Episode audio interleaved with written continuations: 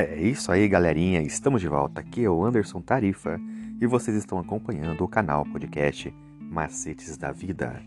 E hoje nós estamos trazendo uma meditaçãozinha do dia 3 de abril de 2021. Comunidade Aliança no Éden, a parte 1, hein?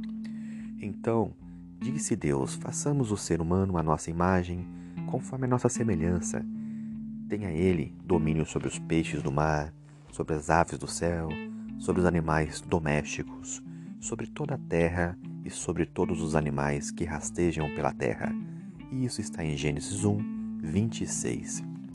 Foi lá no Éden que Deus afirmou o primeiro pacto com a humanidade. Embora o termo aliança não seja diretamente citado aqui, claramente temos um acordo firmado com a base das ordens do céu. O homem recém-formado recebeu um planeta inteiro para si e ele devia cuidar e guardar a terra e exercer aliança sobre toda a criação.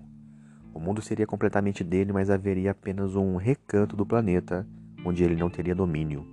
Uma árvore que não pertencia a ele era o conteúdo da segunda cláusula do contrato.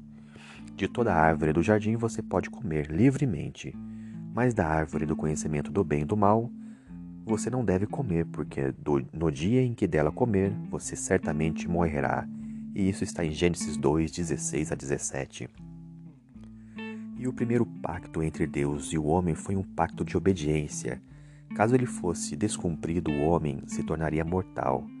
Parecia muito simples e claramente vantajoso, contudo, a ordem dada ao casal de dominar sobre os animais foi subvertida e a serpente exerceu autoridade sobre eles levando-os a pecar. Assim, a queda da humanidade se deu no exato momento em que o seu propósito foi desviado e foi exatamente assim que se iniciou a nossa ruína.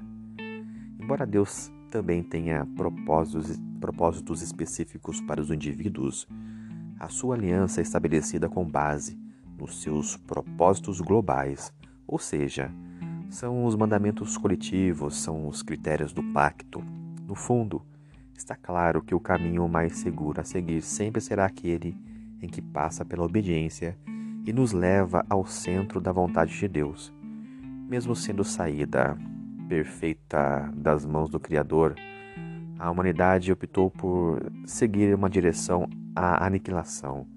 Mas ainda assim Deus tinha um plano e não iria abrir mão dele. Vamos ter agora um diálogo aberto. A queda do, da humanidade se deu assim que ela se desviou do seu propósito de liderar, de liderar os animais. E como o ato de fugir do nosso propósito pode nos levar à ruína? Será que você consegue lembrar de mais alguém na Bíblia que caiu ao se desviar do seu propósito? Pensa aí. E em sua opinião, qual é a ligação entre o propósito e obediência e qual você acredita ser o propósito de Deus para a sua vida.